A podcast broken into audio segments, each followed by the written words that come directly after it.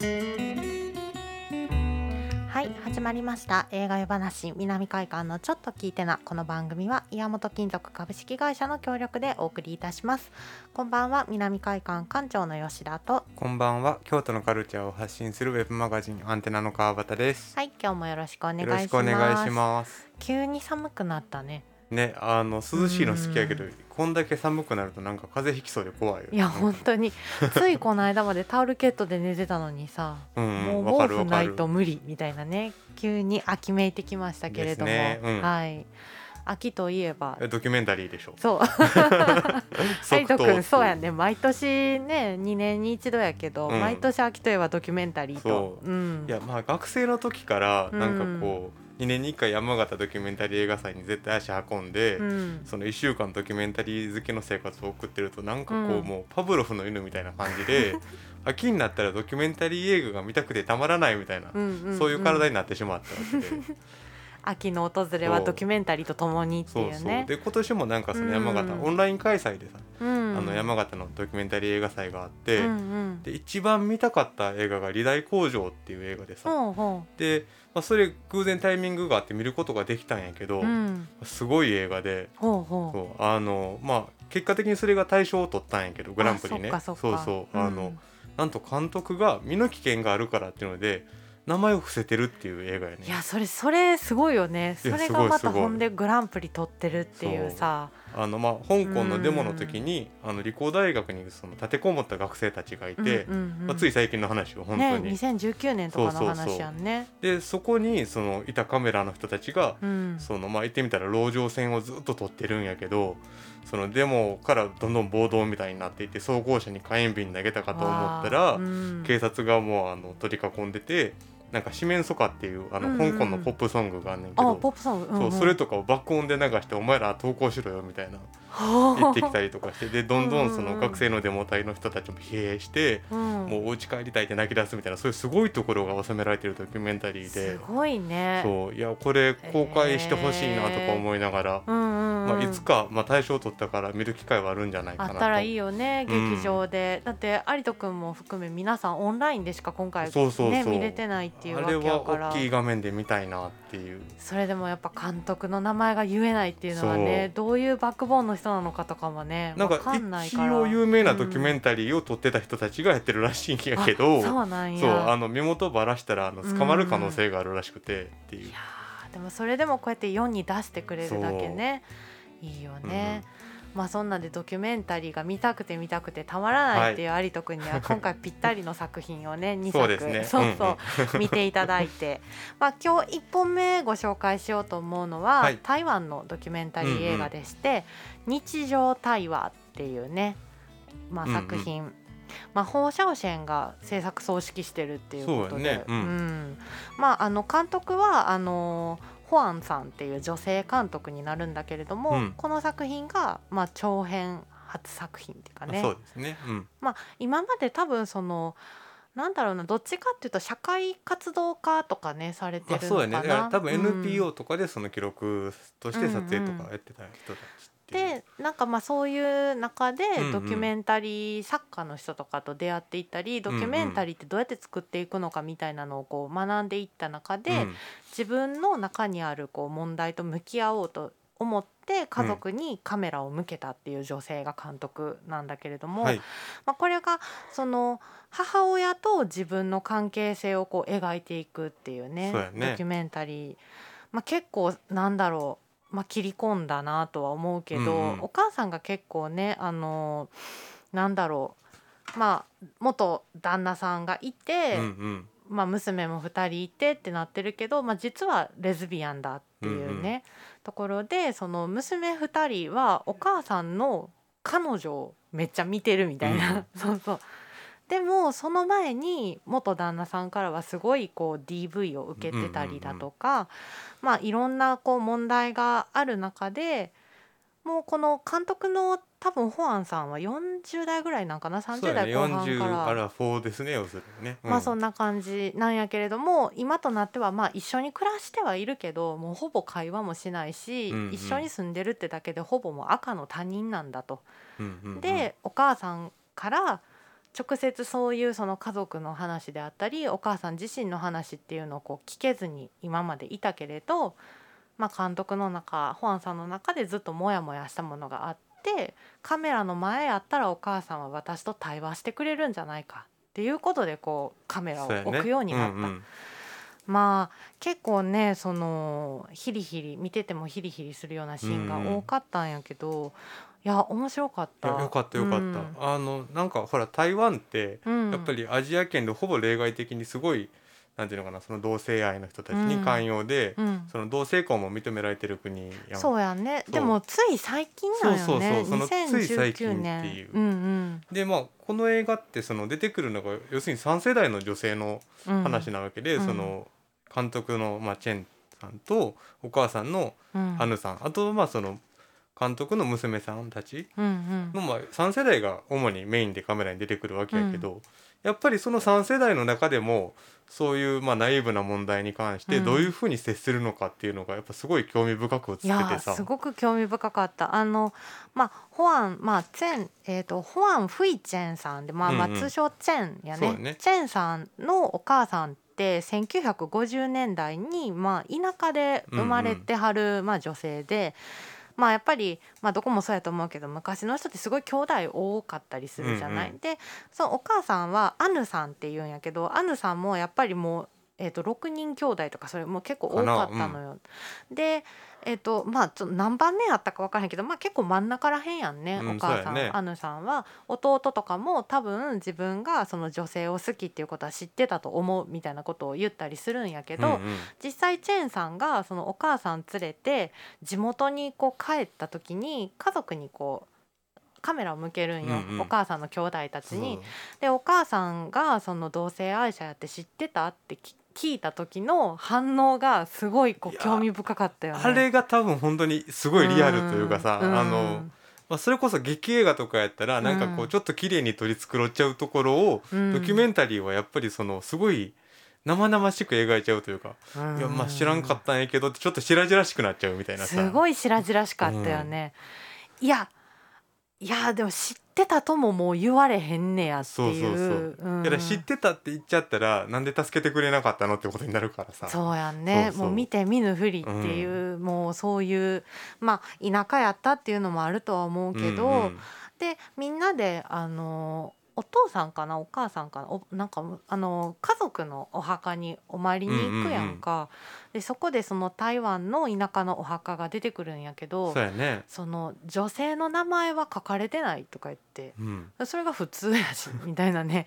えーだ結構びっくりしたんやけどあれは。ね、ほらなんか台湾進んでるっていうイメージばっかり先行してるけど、うん。本当にちょっと歴史を振り返ったらあの、ね、やっぱそういう風なところもまだまだあったりするし、逆にその日本ではどうかっていうと全然進んでないなみたいなさ、うんまあね、まあ同性婚とかもね認めてもらえたらいいなとうん。私は個人的には思うけれども、まあでもそれでもやっぱりじゃあなんでお母さんは私を産んだのみたいなね。そうね。女性が好きだったんでしょやっぱそこがねすごいその問題というかさ焦点に移り変わっていくっていう。そう。でなんかあのチェンさんは長女なんやけど、うんうん。妹さんがいてで妹さんの子供たちが姪っ子が、うん。まあ、結構10 12歳ぐらいで大きくなってるんやけどおばあちゃんはおじさんやと思ってたみたいなね シーンとかもあるよね。そうそう。うん、あのやっぱね髪型でこうなんか分かっちゃうというかさ、うん。うん。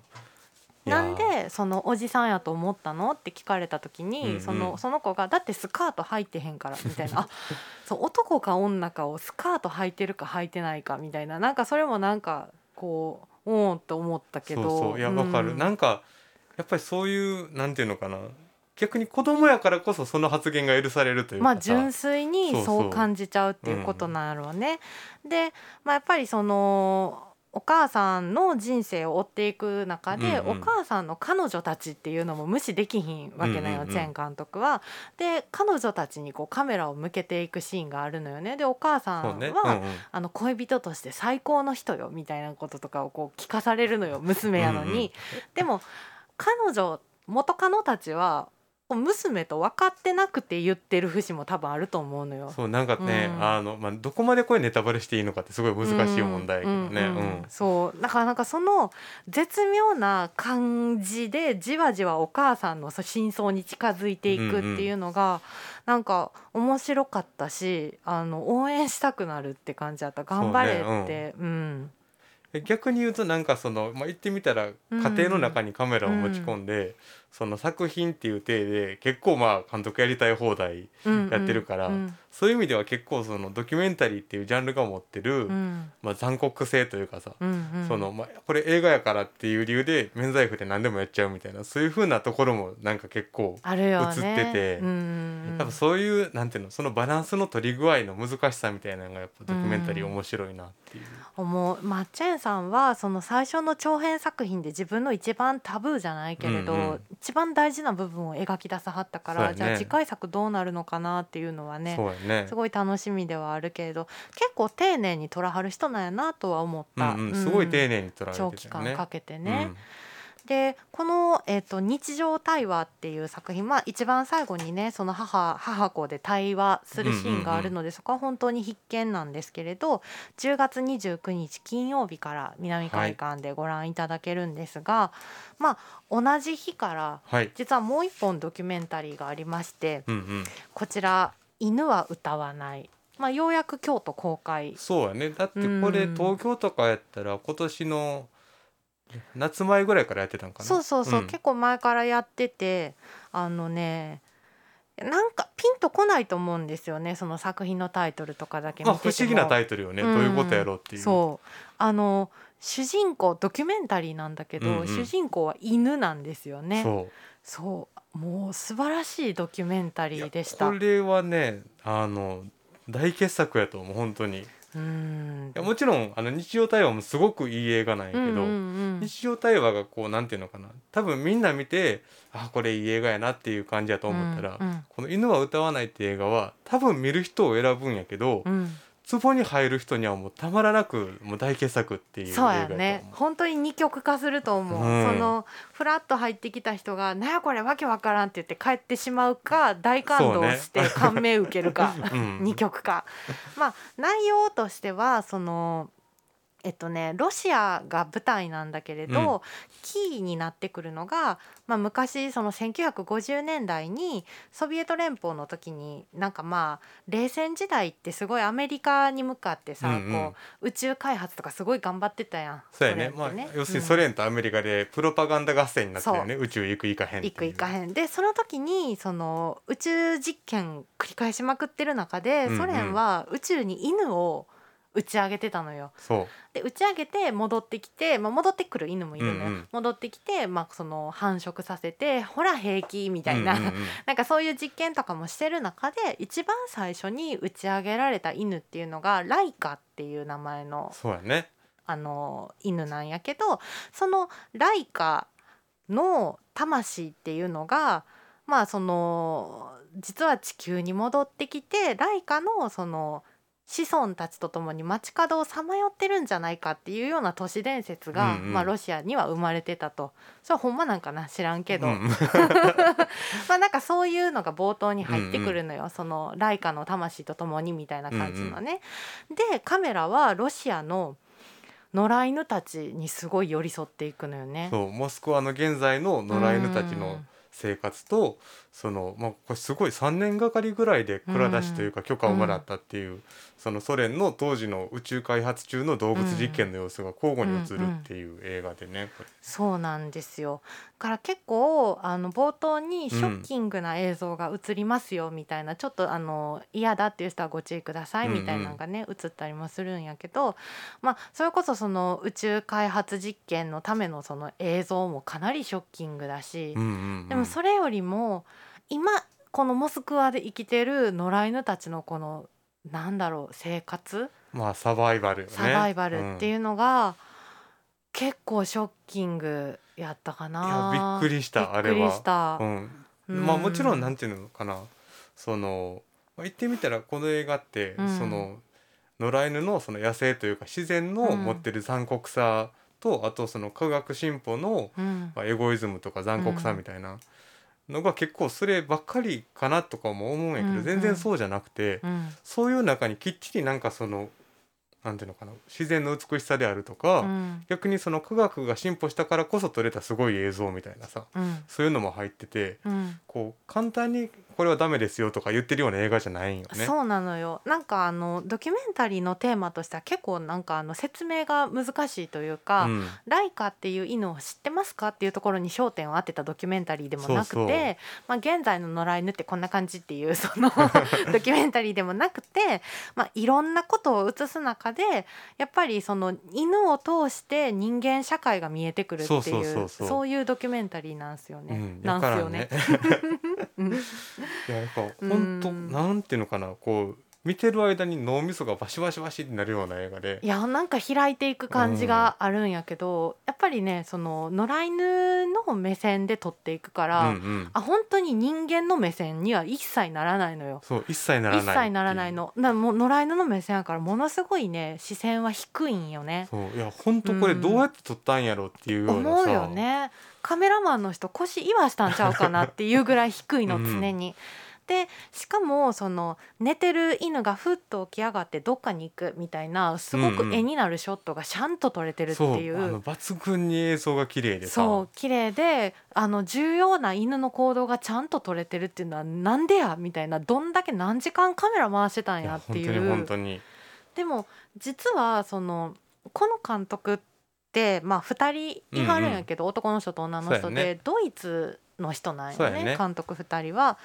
でなんかねライカに関する映画を撮りたいっていうわけじゃなくてうんうん。もともと犬を通して人間社会を撮ってみたいみたいな、うんうん。ドキュメンタリー撮りたいみたいなところから始めてめっちゃ一緒に寄り添ってたのよ野良犬に。そうそう。だからうん。カメラを持つ前のもう1ヶ月ぐらい前から野良犬と一緒に生活をして、うんうん。でこう犬が慣れてきてでこの犬はこういう風な動きをするっていうのをこう、うん。どんどん予測できるようになった段階で初めてカメラをっていう、ね。それでこうなんていうのかなこの映画の不思議な映像が撮れたっていう。